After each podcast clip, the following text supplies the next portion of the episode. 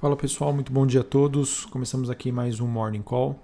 Nesta quarta-feira, dia 9 de junho, eu sou Felipe Vilegas, estrategista da Genial Investimentos. Bom, pessoal, nesta manhã temos poucas novidades relevantes e até uma, uma pouca movimentação aí olhando para os ativos de risco. E dentre é, aqueles ativos que a gente monitora aqui, temos os futuros de ações nos Estados Unidos com baixa oscilação, bolsas na Europa recuando levemente, né, operando entre altas e baixas. O VIX, que é o índice do medo, subindo 1% aos 17,25 pontos, uma região aí bastante tranquila. E o índice dólar tem uma leve baixa, devolvendo a alta do dia anterior na faixa ali dos 89, quase 90 pontos. Enquanto os rendimentos das treasuries e também os títulos europeus caem, com os investidores à espera do CPI dos Estados Unidos, esse dado que será divulgado amanhã. É, e essa indecisão dos mercados, pessoal, se vocês nos acompanham aqui, é, eu venho comentando bastante, né? Dia de poucas novidades, poucas movimentações desde o início da semana, e isso, na minha opinião, mostra aí o quão dividido aí está o mercado é, em relação né, a uma possibilidade de uma aceleração dessa inflação a ser divulgada amanhã. E aquilo, né? Ela é transitória, ela é estrutural. Isso seria o suficiente para justificar uma redução dos estímulos do Fed. Enfim, enquanto isso não acontece, o mercado ele acaba operando aí dentro desse compasso de espera. É, olhando para o desempenho das commodities, a gente tem o petróleo WTI mantendo uma alta hoje, ele que voltou a superar ontem a região dos 70 dólares o barril, é, com perspectivas de demandas após os dados da API indicarem uma nova queda dos estoques nos Estados Unidos. O cobre recua na Bolsa de Londres e entre os produtos agrícolas, soja e milho também apresentam um dia de baixa. É, destaque aqui para os futuros de minério de ferro, que fecharam hoje no positivo, mas no intraday os ganhos acabaram sendo reduzidos em Singapura, é, depois aí da expansão das exportações, o principal porto australiano, é, enquanto também os dados sobre uma alta de inflação aos produtores da China acabaram alimentando temores de que mais medidas podam, possam ser colocadas em práticas para controlar os preços das commodities. Isso se dá, pessoal, depois da divulgação do índice de preços ao produtor, que subiu 9% e acabou vindo acima das expectativas do mercado, que esperava uma alta de 8,6%. Foram também divulgados os dados de inflação ao consumidor, né, o CPI, ah, lá na China, que teve uma alta anual de 1,3% no mês de maio. Esse número veio abaixo da previsão. O número esperado era de 1,5. Ou seja, né, a inflação, por enquanto, podemos dizer assim que está dentro da cadeia produtiva e que mais cedo ou mais tarde esses preços serão repassados para o consumidor final. E a gente também teve uma notícia de que a China estaria estudando tetos para o preço de carvão é, em uma campanha aí que ela já estaria fazendo para domar a inflação.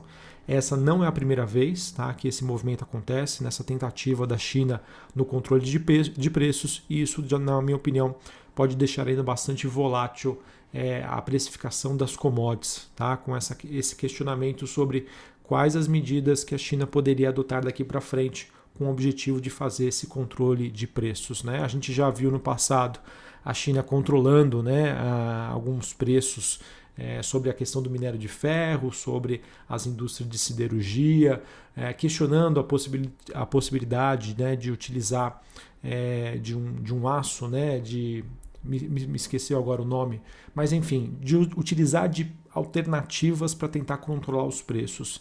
Isso agora chega ao, ao carvão e esse, esse movimento acaba acontecendo aí mediante essa alta acima do esperado é, sobre os preços ao produtor. Vamos acompanhar tá? É, como isso se desenvolve.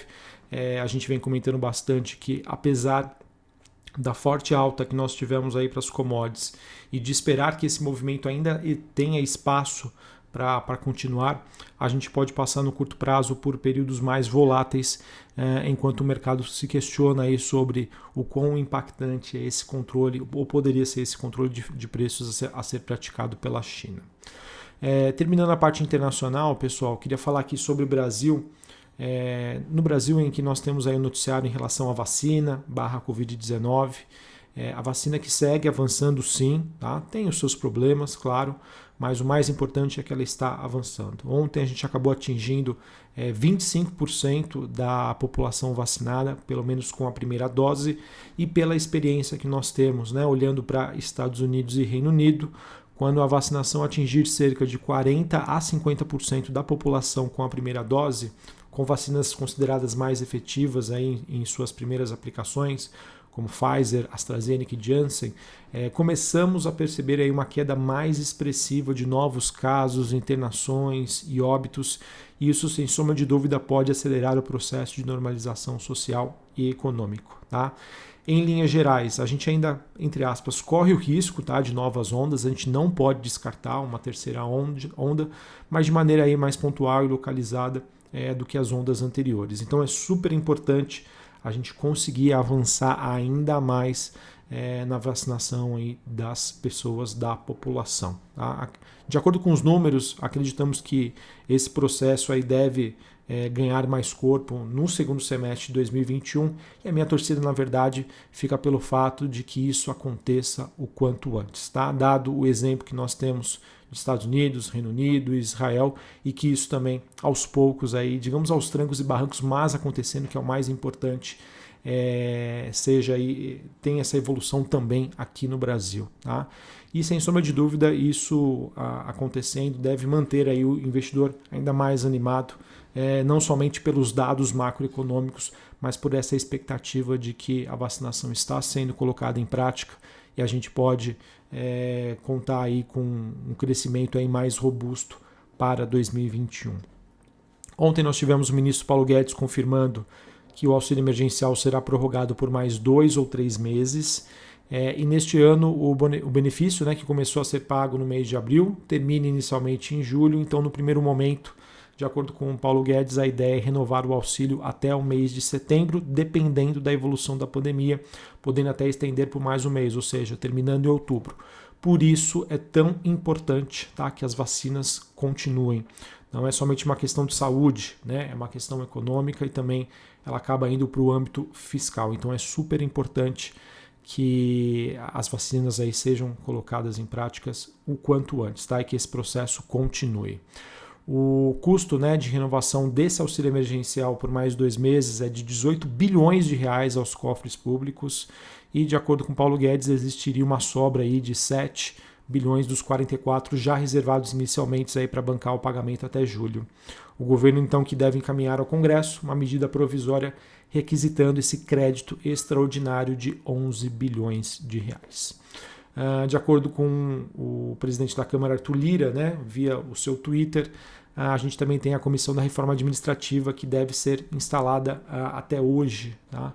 De acordo com o presidente da Câmara. Notícia aí também bastante importante e que corrobora para esse sentimento do investidor de que as reformas estão andando aqui no país.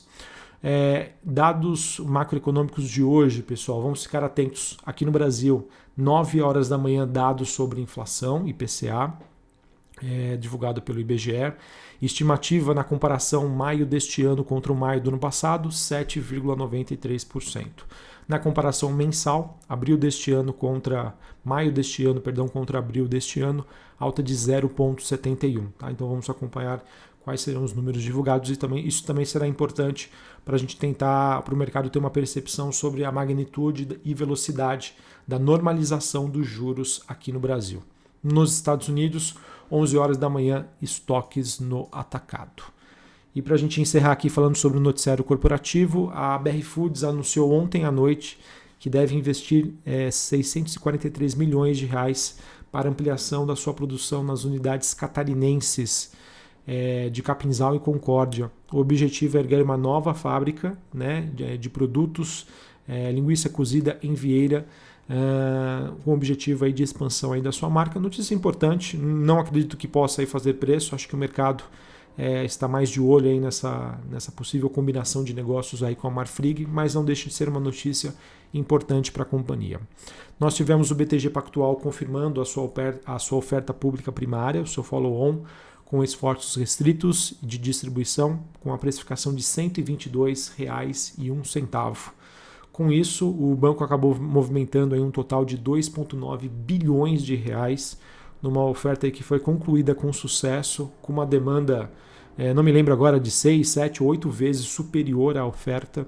Então mostra aí que o mercado está bastante otimista aí com a tese BTG Pactual, crescimento e desenvolvimento do mercado de capitais aqui no Brasil. Uh, de acordo com o valor, a CSN, empresa do setor de siderurgia, está, estaria perto de fechar a compra da cimenteira no Nordeste. É, esse negócio que é avaliado em até 250 milhões de dólares por uma fábrica situada em Alhandra, na Paraíba. Ela que tem uma capacidade de fabricação de 1,2 milhões milhão de toneladas por ano. Notícia que, se for confirmada, também positiva para a CSN. Expectativa de que também a MP da Eletrobras deva ser votada amanhã, né, ou no máximo é, no início da próxima semana, né, de acordo com o senador Marcos Rogério. Então, notícia importante, se for confirmada aí para quem é acionista aí da Eletrobras ou acompanha o caso. Para finalizar, é, nós tivemos uma reportagem dizendo que a Gol celebrou um acordo para aquisição da MAP Transportes Aéreo, aéreos, empresa aérea doméstica com rotas aí para destinos regionais e do aeroporto de Congonhas em São Paulo. Essa empresa teria sido adquirida por 28 milhões de reais. Uh, isso mostra aí que o setor aéreo finalmente aí consegue o seu respiro e a gente já acompanha isso sendo refletido nos preços. Beleza, pessoal? Então, acho que isso que eu tinha para passar para vocês.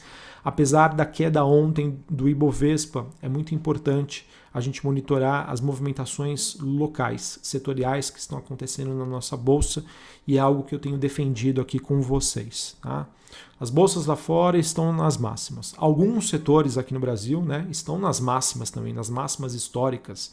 Alta, um, um excelente retorno nos últimos meses. Por isso, diante desses momentos de maior volatilidade, incerteza, em que o principal trigger da, da semana são os dados de inflação nos Estados Unidos amanhã, é muito importante a diversificação, a seletividade e a busca por melhores assimetrias. Beleza? Então, é, fica aí a minha atenção para vocês. Apesar de sempre comentar que Bolsa Brasileira, alguns setores ainda apresentam oportunidades, nós dependemos do investidor lá fora, né, do, do bom humor dele. É, e também a gente sempre deve estar preparado aí para realizações que podem acontecer, tá? Seria normal, seria saudável depois de uma pernada de alta aí muito forte para a nossa bolsa. Um abraço a todos, uma ótima quarta-feira para vocês, bom pregão e até a próxima. Valeu.